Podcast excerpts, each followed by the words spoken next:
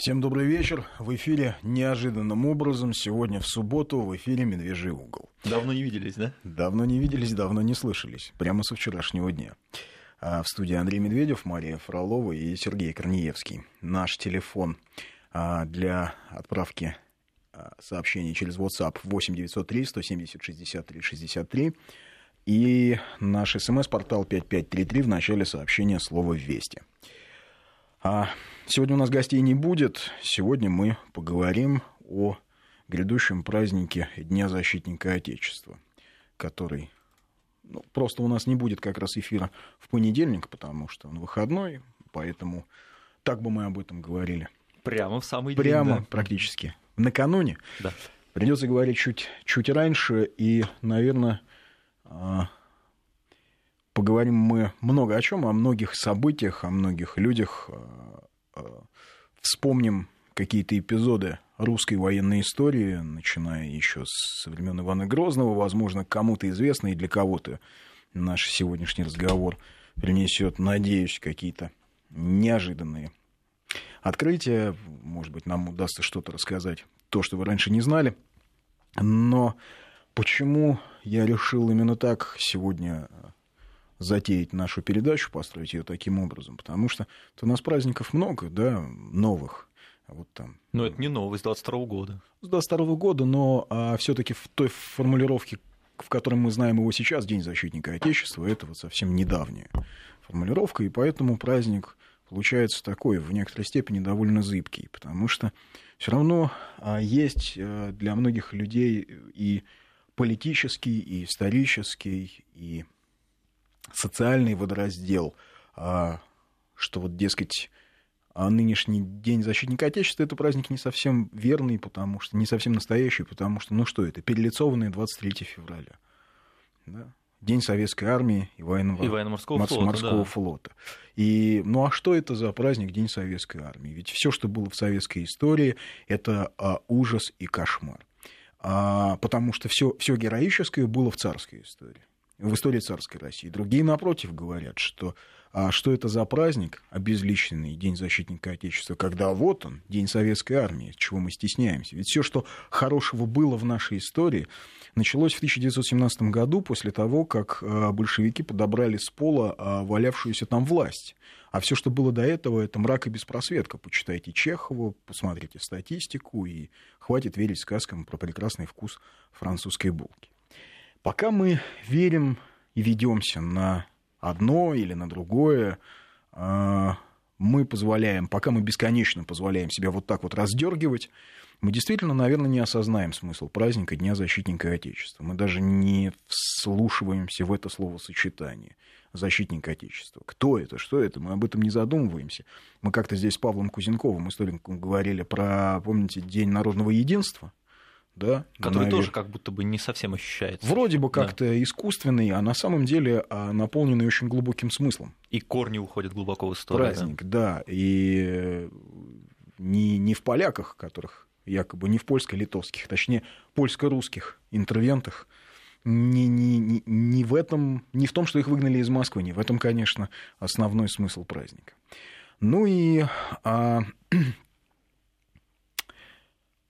Начнем мы, наверное, разговор с события, которое долгие годы вообще было совершенно незаслуженно забыто, а это, тем не менее, событие, которое определило вообще всю историю России на последующие столетия. Это битва 1572 года возле битва при Молоде. Слышали когда-нибудь про нее? Нет. Значит, ну, что предшествовало битве при Молоде? А предшествовало ей усиление московского государства. Вот оно усиливалось, расширялось, оно бесконечно становилось а, больше, предъявляло, становилось серьезным игроком на евразийском, на европейском историческом и политическом пространстве. И вот такая растущая Россия, конечно, соседей невероятно раздражала поляки, э, польский король Сигизмунд писал королеве Елизавете, что нельзя ей торговать с этими исчадиями ада, московитами. а, при Иване Грозном ввели как раз первую, а, была, а, собственно, первая попытка введения санкций против России. Ну, потому что Россия, которая заявила права на Прибалтику, как на исторические русские земли. Как это сильная, разрастающаяся Да, Россия, которая заявила права на Поволжье, и не просто заявила, а захватила сначала Казань в 1552 году, потом Астрахань, избавилась вот от этого давления осколков бывшей Ордынской империи. Невероятно раздражала Россия, и фактически все то время, пока Россия вела с 1558 года при Иване Грозном Ливонскую войну, а Россия была вынуждена воевать на два фронта. Потому что э, амбиции России на Западе беспокоили Европу, Амбиции России на юге невероятно беспокоили Османскую империю, ну и ее вассалы Крымское ханство. Поскольку, а, ну, во-первых, а, Астраханское и Казанское ханство тоже в значительной степени находились в орбите политического влияния Османской империи. А их отобрали, а, а это, их это раздражает. А это, да. Да, а это раздражает. Угу. Понимаем сегодня Эрдогана, да? Конечно. То есть... Кстати, напоминаю, да, у нас опять и Запад недоволен, и Османская империя а у нас всегда. также нами недовольна. А мы, мы всегда Мы ее тоже раздражаем. И вот, э, с одной стороны, у нас враги Ливонской конфедерации, Швеция, Великое княжество Литовское и Русское, Польша, ну, которые фактически уже объединились в единую структуру. А с другой стороны, у нас крымско-татарские и османские, значит, наши южные друзья. То есть 24 э, года Ливонской войны, 21 набег крымских татар. В 1571 году хан Девлет-Гирей, или Давлет-Гирей, по-разному его называют, совершил поход на Москву.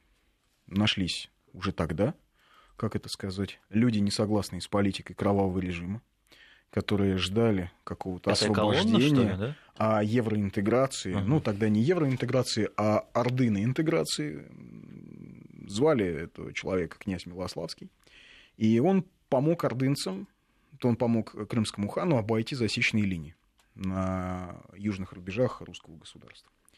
А, они переправились через реку Угру, вышли к Москве 3 июня 1571 года и, собственно, Москву разорили, сожгли. А было уничтожено, ну, только в плен было уведено около 60 тысяч а, русских и, скажем, касимовских татар.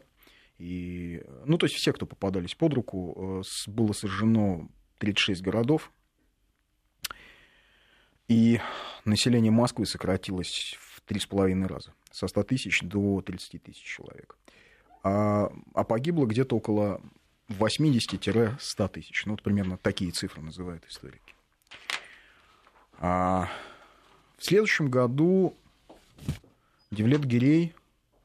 Кстати, интересная вещь, интересный э, момент, что, допустим, когда крымчаки, крымские татары, Крымская Орда пыталась э, захватить э, Астрахань в 1569 году, незадолго до похода Девлет-Гирея, а им помогали казаки. Ну а что? Им помогали казаки, э, командовал ими Гетман Михаил Вишневицкий. Они же присягу не давали никому, они, да, они кто заплатил, да, что? наверное, тому и помогали. Вот. Да, конечно, не давали. Вот. Конечно, тем более. Но это к вопросу о том, что всегда были вместе, рядом, всегда сражались. А, в общем, Девлет Гирей отправился на Русь в 1572 году повторно добивать. Как э, вспоминают современники, он шел не просто добивать, с ним ехали чиновники, э, то есть они ехали делить. И устанавливать оккупационную администрацию. Да, фактически. Угу.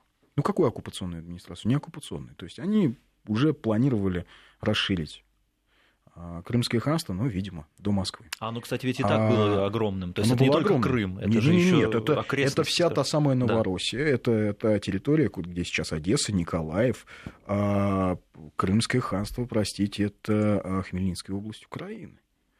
А, это город а, Каменец-Подольский. Каменец-Подольский, там стоит самая, самая, по-моему, западная в Европе вот мечеть. Ее потом поляки город отбили, и сделали там костел. Но тем не менее. И э, э, Орда собрала Крымская Орда собрала 120-тысячное войско. 80 тысяч, собственно, крымских татар, нагайцев, 33 тысячи турок, янычары турецкие приплыли. 7 а, тысяч их было. То есть помимо турок просто еще 7 тысяч янычар. Ну, профессиональные военные. А русские войска после вот такого разорительного набега Россия, московское государство не могло выставить серьезную армию. А, поэтому общая численность э, войск, которые выставила Москва под командованием князя Михаила Воротынского, Михаила Ивановича Воротынского, а, составляла чуть больше 20 тысяч человек, включая 7 тысяч немецких наемников, э, тысячу донских казаков и э, какое-то количество опричников, тоже около тысячи опричников. Войск не было. Значит, а князь Михаил Воротынский укрепился в районе Серпухова. Тогда вот вся эта южная окраина, это вот так называемая... А, Серпухов, да, это уже окраина. Это окраина угу. по Оке. Украина. По Оке идет угу. область, называемая Окская Украина. Тогда есть э, профессия, называлась, тогда была профессия, называлась украинец. То есть пограничник. Пограничник, да. Есть разрядные книги, есть приказы Михаила Воротынского, есть приказы э, других служилых людей, когда они собирают людей украинных вместе, а, отрядами, чтобы украинные люди с украинных мест собрались туда. Ну, это очень маленькая, на самом деле, территория. Вот я сейчас смотрю на карту. Это же ну, Московская да. область. Московская область, Вот да. это все, да? Да, вот это все. То есть, э, при том, что мы, э, вот русское государство уже на Волге, при том, что уже идет освоение Сибири, угу. а тем не менее, э, Окская Украина, вот она здесь там каких-то 150 километров от Москвы. То есть вот эта Тула, это еще предстояло только получить? Еще предстояло, да, нет. Еще Тула. Тула уже была, да?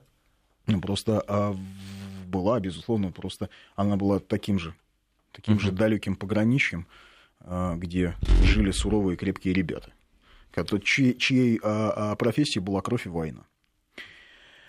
А, вот э, возле города Серпухов Михаил Иванович Воротынский оборудовал позицию.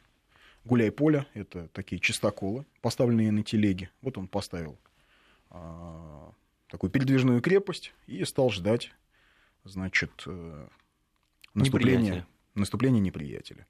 Но э, Девлет Гирей в ответ послал двухтысячный отряд для отвлечения. Основные силы э, в ночь на 27 июля 1572 года форсировали Аку. А в одном месте, которое называется Синькин Брод, стояли 200 человек, 200 русских воинов, людей служилых и дворянских, как пишут.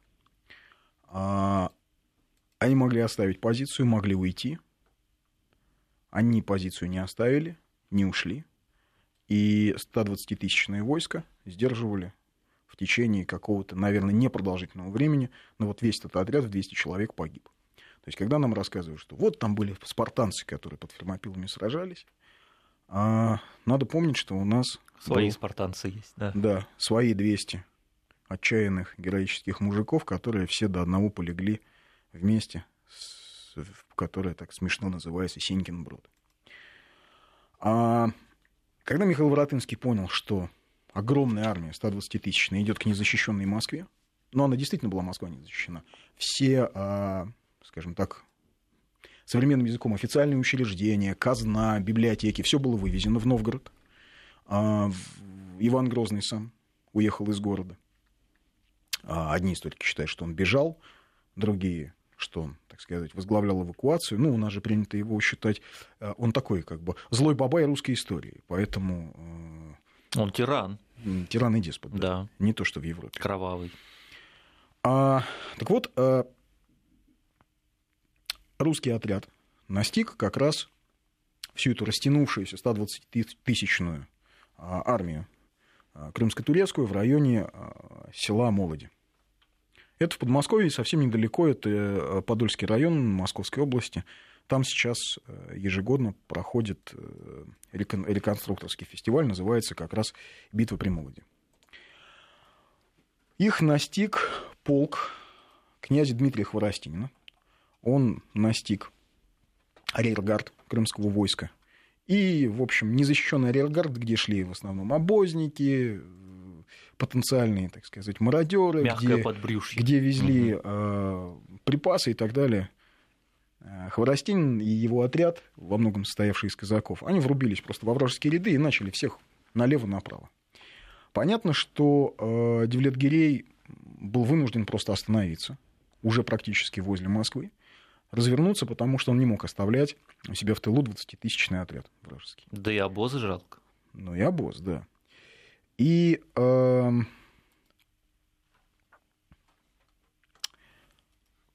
вот там, возле деревни Молодь, Молоди, э, русские войска выставили заново гуляй-город на таком пространстве между двумя лесными массивами, чуть-чуть на горке, а, укрепились, выставили артиллерию.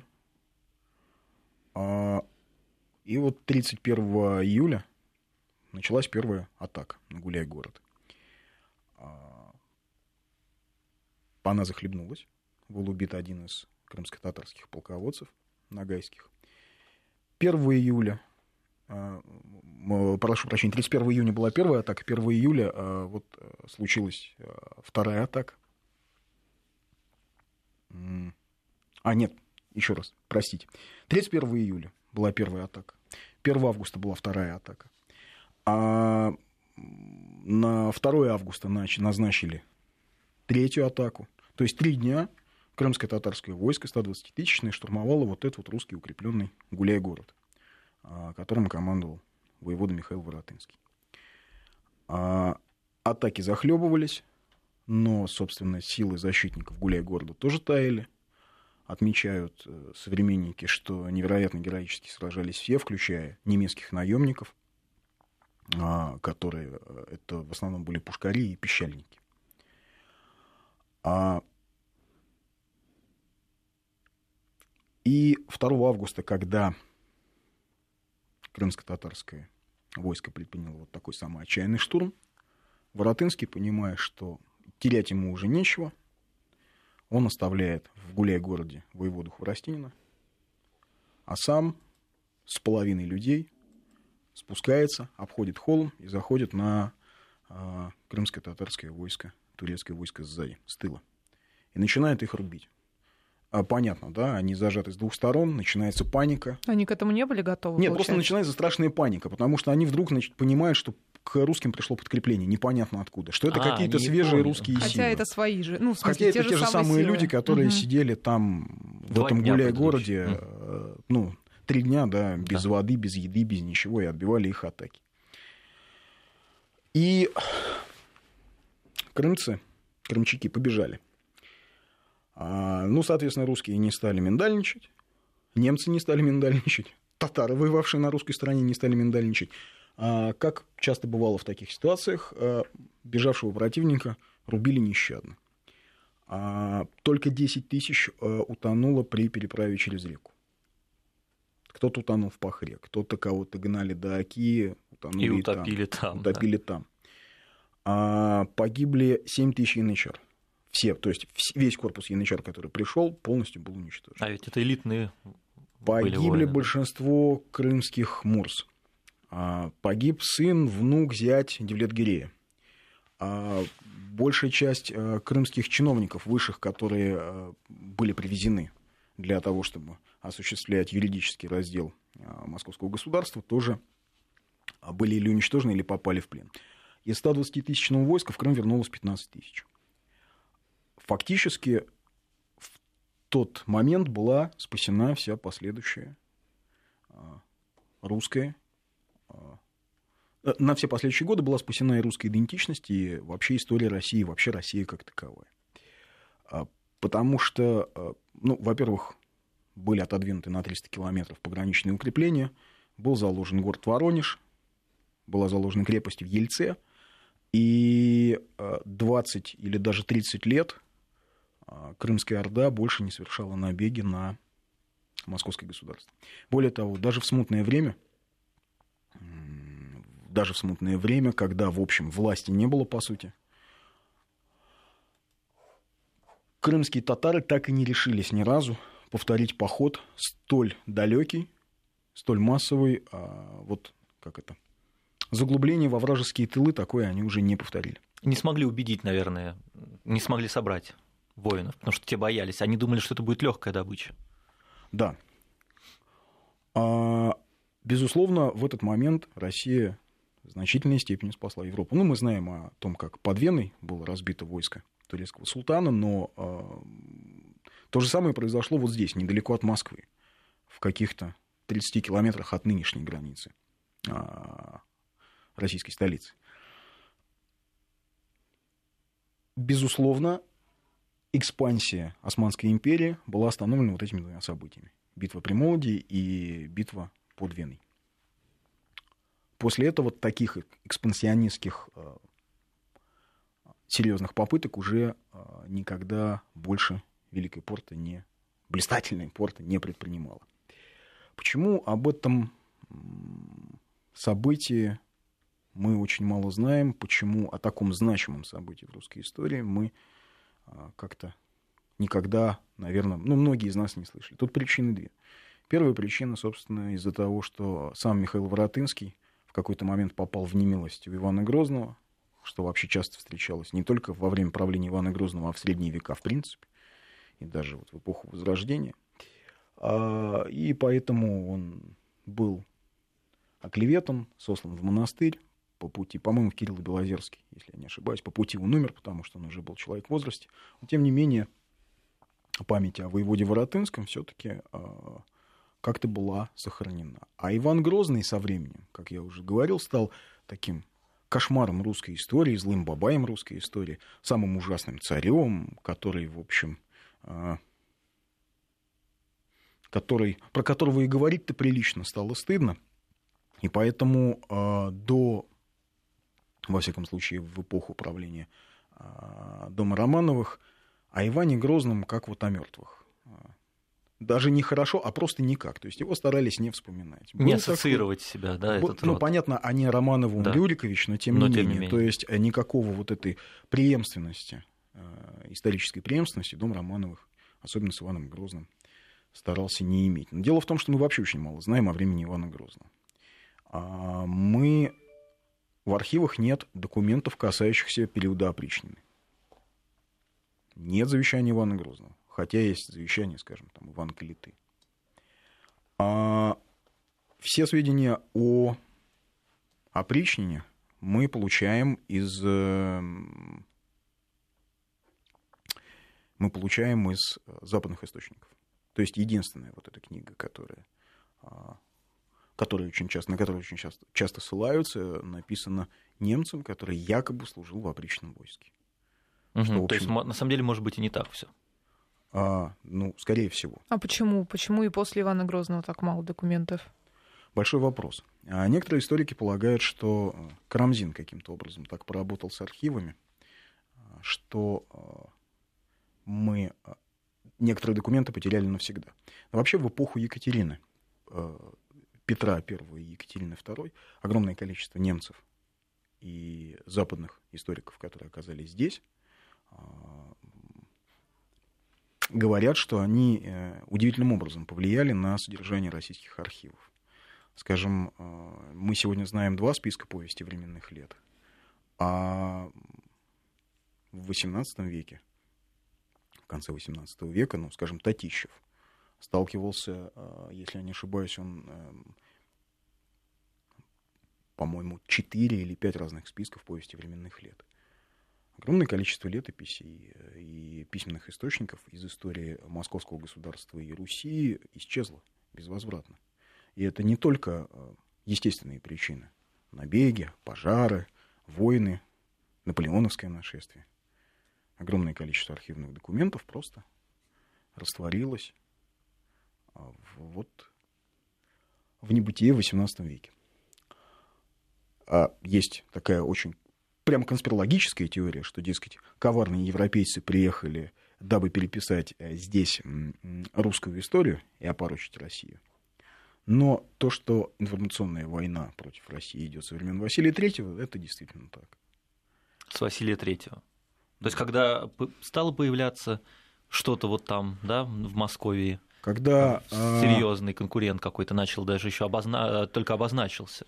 Когда Василий III угу. не захотел становиться католиком и не захотел признавать власть папы. То есть Но ну, а некая то, самостоятельность что, была. То, что при Иване Грозном территория государства увеличилась в несколько раз, то, что при, при Иване Грозном появилась э, регулярная армия, стрельцы, то, что при Иване Грозном рост благосостояния населения а, вырос в несколько раз. Ну, в общем, об этом как-то теперь принято забывать, ровно как и о героической и великой битве при деревне Молоде, в которой, напомню, 20 тысяч русских воинов сражались со 120-тысячной армией крымского хана. И победили. И победили.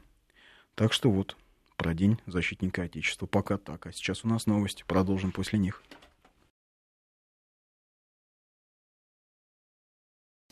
Да, продолжаем наш разговор о Дне защитника Отечества, о интересных исторических эпизодах.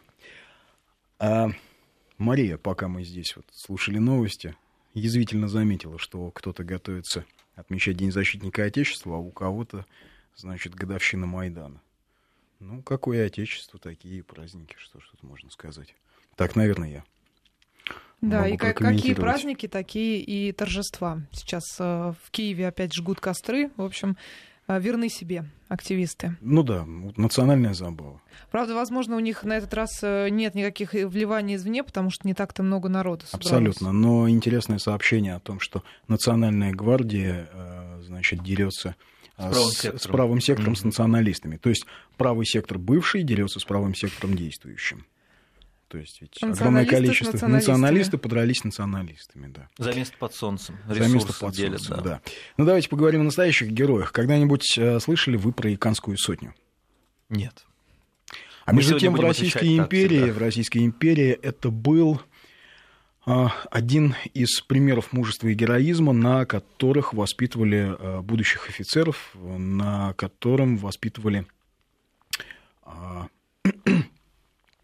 защитников Отечества, на котором а, воспитывали юнгеров и кадетов. А дело по деканам, Икан – это название кишлака, произошло зимой 1864 года. А, это было в Центральной Азии, в Туркестане, как раз в разгар русской экспансии в Туркестан. Сейчас мы не будем обсуждать, собственно, вот не будем углубляться, потому что есть ну, в Средней Азии сейчас рассказываю, что, конечно, это все было бесконечное а, русское желание имперское захватить а, благодатные земли Средней Азии и выкачать из них все ресурсы, и чем русские занимались, но на самом деле Центральная Азия, Туркестан был дотационный регион Российской империи до 1907 года. Как, собственно говоря, и многие регионы. О чем, собственно, предупреждал финансовый департамент, о чем предупреждал МИД, и даже канцлер Горчаков сомневался, нужно, нужно ли нам двигаться в Центральную Азию, потому что придется за это за все платить. А генералы видели ситуацию иначе. И Черняев, и Скобелев, и, и а, Константин Петрович фон Кауфман, а, жители приграничных территорий, скажем, Омска, Оренбургской области, особенно Оренбургской области, тоже видели ситуацию иначе. Они понимали, что двигаться на юг надо просто потому, что иначе юг будет двигаться сюда. Ведь недаром у нас были оборонительные линии. От Каспия до Урала. По реке Урал у нас были оборонительные линии. Гринев, Пушкинский. А, э, под Оренбургом, да. Да, он живет в крепостице. Против кого построена эта крепостица? Против вот этих вот, я так понимаю, товарищей. Против набегов потом... кочевников. Угу. Потому что кочевные, кочевники набегали, а, хватали а, рабов, продавали их. Центром работорговли были Бухара и Хива. Продавали там не только русских, продавали и персов. И, в общем, ну, плюс еще была очень важная такая геополитическая цель у движения в Среднюю Азию, потому что если бы туда не пошла Россия, туда бы пришла Великобритания. А русское правительство, безусловно, не могло а, допустить, что британские, как теперь говорят, военные базы появились бы, скажем, в двухдневных переходах от города Омска, Орска или Оренбурга. Но это большая игра. Большая игра, так называемая, в которой, к сожалению, для центральноазиатских государств они на тот момент ну, во-первых, их тогда и не было, тех центральноазиатских государств, которые мы сегодня знаем, но на тот момент, в общем, они стали не объектом, а не субъектом, а объектом игры. Так вот, зимой 864 года туркестанский военный э, губернатор Черняев после взятия Чемкента, города Чемкента, понимал, что ему нужно рано или поздно брать Ташкент. Ему придется брать Ташкент. Ну, а в свою очередь центральноазиатские правители тоже понимали, что русские пойдут дальше, и поэтому э, Каканский правитель хан Алимкул, собрал 10-тысячное войско с обозом и э, двинулся в сторону Чемкента, в сторону э, русских. Он хотел нанести э, такой серьезный упреждающий удар. А, но на пути у них была крепость Туркестан. Это город Туркестан, он до сих пор есть. Не знаю, наверное, переименован. Комендант Туркестана, полковник Жемчужников, узнал, что где-то какие-то бродячие шайки каких-то там кочевников появились. Он, никто не понял, что это идет 10-тысячное войско. И на разведку была выслана сотня уральских казаков Исаула Серова. Не переименовали, так и есть Туркестан. Туркестан, вот. Город в Казахстане. Да. Командир отряда сотник Серов, Исаул Серов, узнал, что ему встретились киргизы. Он узнал, что селение Икан уже занято врагом, но никто не знал, какое количество войск там собралось. И не доходя, они решили разведать, и не доходя немного до Икана, они столкнулись, собственно, с основными силами э, Каканской армии. А, Мула Лимкул был в составе ровно того самого отряда, с которым столкнулась сотня казаков. Казаки успели развьючить лошадей, верблюдов, занять канаву и э, сделать завал из мешков провиантом и занять там оборону. Это все, что они смогли сделать. А каканцы тут же пошли в атаку. Казаки первую атаку отбили. Они пошли в атаку еще два или три раза в течение вот первого часа боя. Казаки и эти атаки отбили. Ну, то есть это опять-таки там 10 тысяч и сотни казаков. Сотни 200, казаков. Да. да. 10 тысяч и сотни угу. казаков. А, а дальше этот бой под селением Икан, почему он вошел в историю? Он продолжался а, трое суток. Уральские казаки без еды, без боеприпасов, без подвоза э, пищи, без ничего. Они в полном окружении держали, причем среди них были казаки, которые участвовали еще в обороне Севастополя в 1854-55 годах, 56 Они держали круговую оборону. У них погибли э, все животные, лошади и верблюды. Они из их тел сложили брустверы. И за этими брустверами, скрываясь, держали оборону от э, войска Аканского хана. А, отстреливались, а, в том числе из артиллерии. А, комендант Туркестана, у него у самого, в общем, было две с половиной роты, он дважды или трижды пытался послать какую-то помощь казакам окруженным, но отряды, которые он э, посылал то есть один раз вообще они не смогли собрать отряд, другой раз стрелковая рота вышла, на полпути ее каканцы смогли остановить, отсечь от окруженных казаков. Рота была вынуждена вернуться под э, прикрытие городских стен и оттуда уже отстреливаться от каканцев. Э, на третьи сутки боя Мула Лимкул прислал Серову, сотнику Серову, записку. Куда ты теперь уйдешь от меня?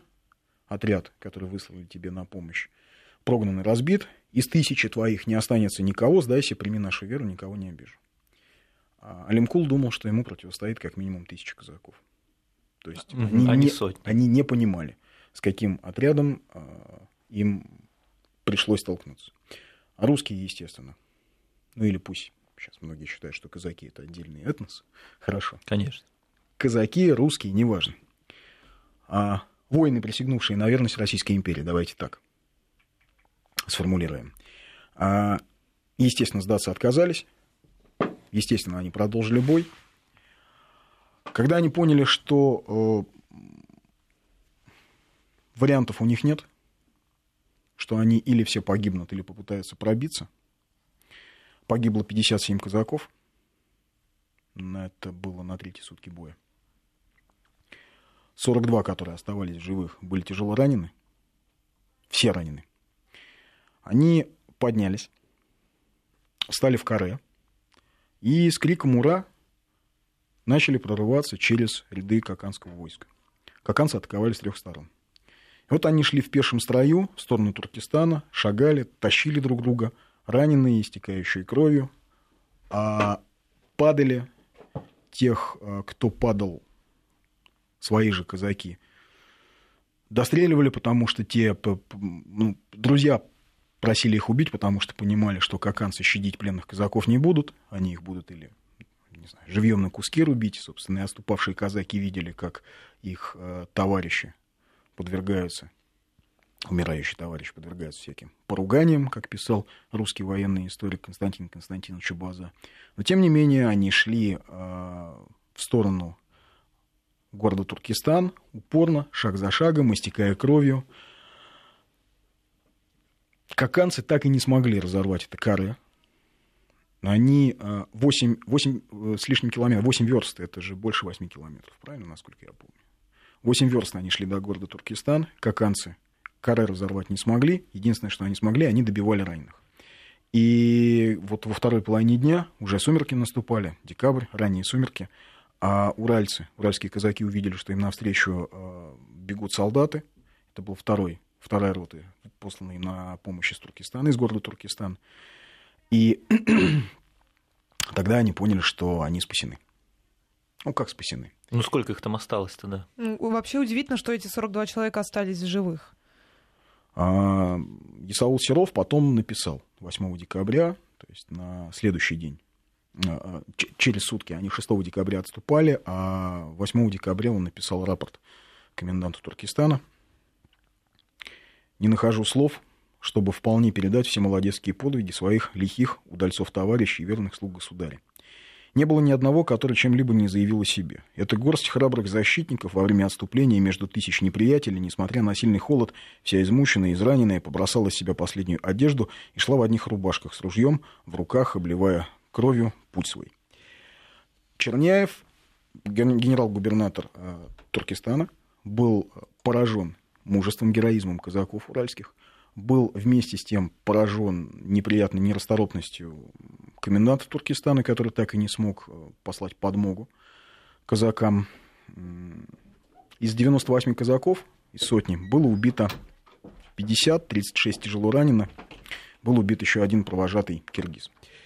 Вот такой был подвиг Иканской сотни, которому потом был даже поставлен памятник э, в Туркестанском крае, его разрушили после революции.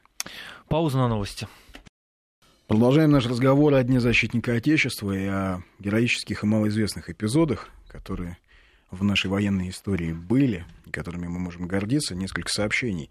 Был еще полковник Корягин и его 700 человек против 40 тысяч персов. Безусловно, героическая совершенно история, героический поход 1807, по-моему, или 6 года. А, полковник Корягин. Не помнишь? А, невероятная головокружительная, когда а, русские войска шли, выкидывали персов из одной крепости, закреплялись там, потом понимали, что их сейчас... А, 805-й. 805-й, угу. да, вот с цифрами у меня не сильно здорово. Потом они шли дальше, захватывали следующую крепость, опять выкидывали оттуда персов.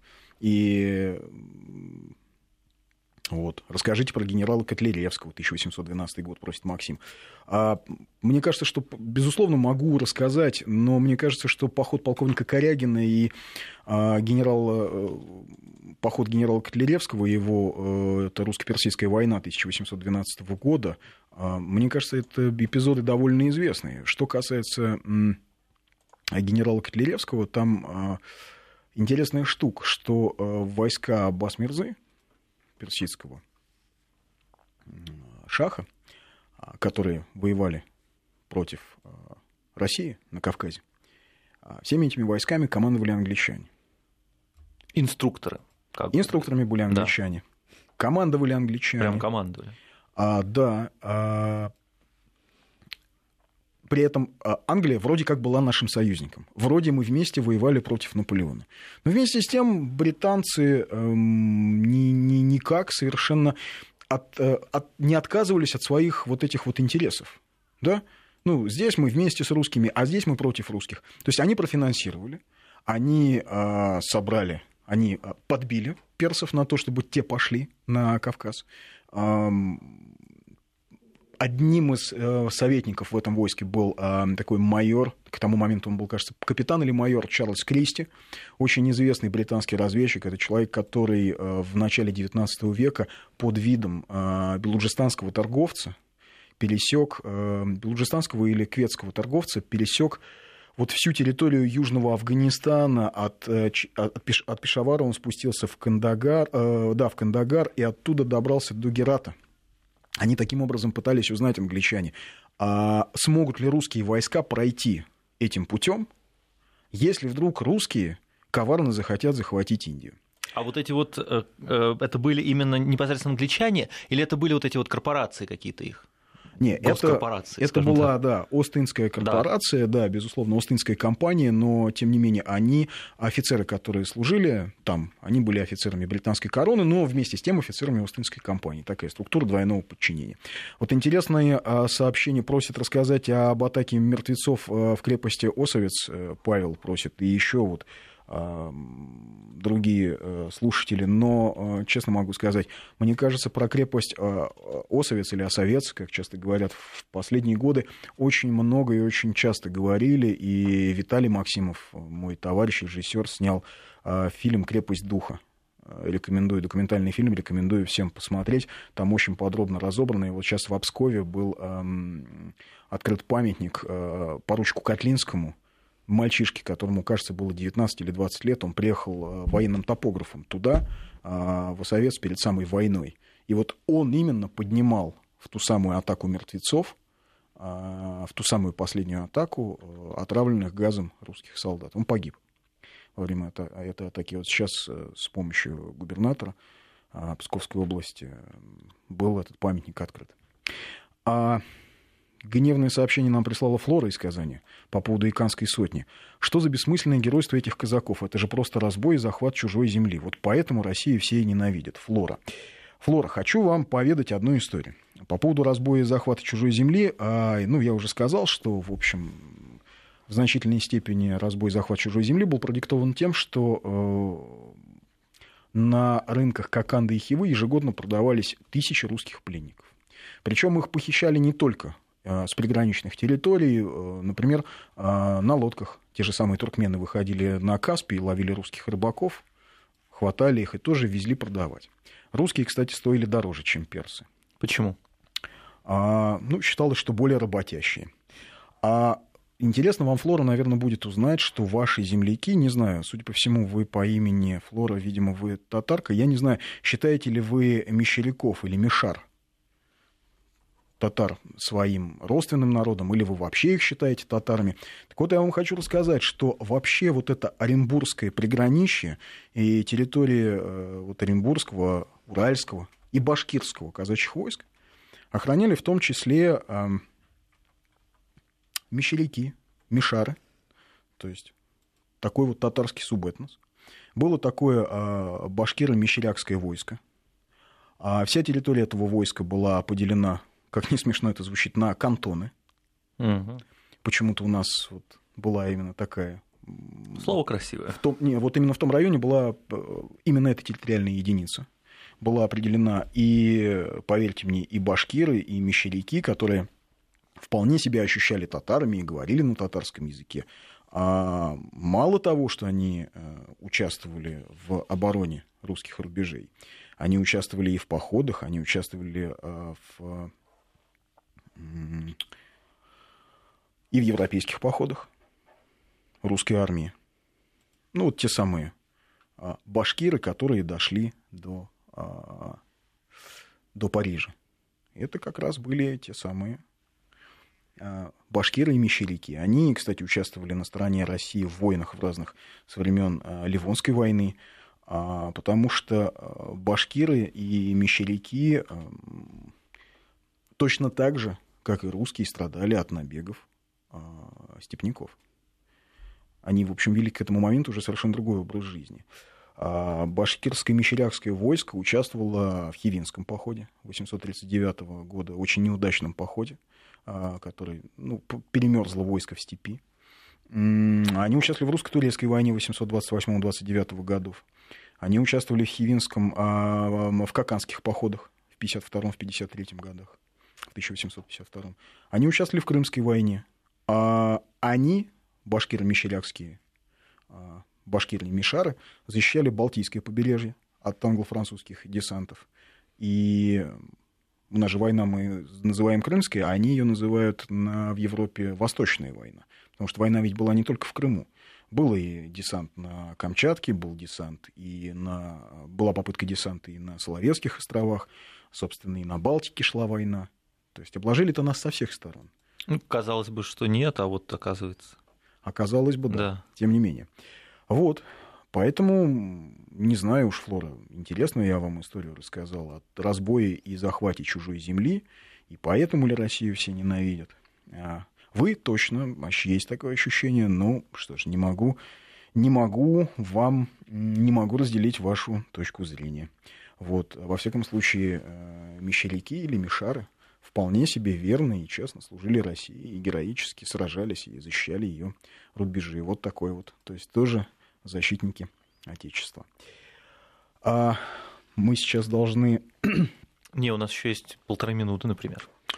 Еще полторы минуты? Тогда сейчас попробую еще какие-то сообщения почитать. Ну вот, кстати, ответ же от Михаила. Э, в Флоре, я так понимаю, татаро-монголы не захватывали чужие земли, а французы и немцы не захватывали. Да мало ли кто э, зарился на Россию. Уже на Россию. На Россию зариться не зазорно. Да. Ну, это вот да. на чужие земли, вот русским на какие-то земли зариться за вообще. На самом деле, когда э, при Екатерине был присоединен Крым, вот, э, тоже ведь это вызвало невероятную истерику в Европе и во Франции, и в Англии. То есть всем стало понятно, что появился новый серьезный геополитический игрок, у которого два флота на двух морях, как Санкции минимум. Санкции не вводили тогда? Санкции пытались вводить, э, но Екатерина тогда была вынуждена писать, что, уважаемые товарищи, вы поймите, мы расширяемся не потому, что мы хотим каких-то чужих земель. У нас население не такое, что нам некого селить на эти территории, но мы не можем не расширяться. То есть того требует естественная, естественная потребность защиты рубежей. Мы не можем не расширяться. Это не нападение. С нашей стороны это была оборона. Всегда. А, ну, в отношении Крыма это точно. В отношении Крыма точно. По поводу Центральной Азии еще можно где-то спорить. Наверное. Там еще есть расхождение. Там все-таки играла серьезную роль геополитика. Помимо а, постоянного угона русских в рабство, все-таки большую роль играла геополитика все-таки большую роль а, играла да. Ну, паузу Спор угу. Петербурга и Лондона. Ну, пока пауза на новости. Сергей мне сурово грозит пальцем. А нет, нет, наверное, уже нет. Давайте тогда до 59 проработаем, да? да? Проработаем мы еще Какие немного. нервы вот. Ну, а возвращаясь к походу, э, к, бой, э, к бою под э, селением Икан, вот у нас есть полторы минуты. Я еще уж немножко расскажу. Значит, такая статистика. Участвовал в этом бое от Иканской сотни. 98 казаков, 50 было убито, 36 было ранено. А были убиты фельдшер, обозный, был убит проводник, казах, а были ранены 4 артиллериста, которые ехали вместе с казаками. И, собственно, вот эта небольшая кучка людей остановила 10-тысячное войско Каканского хана.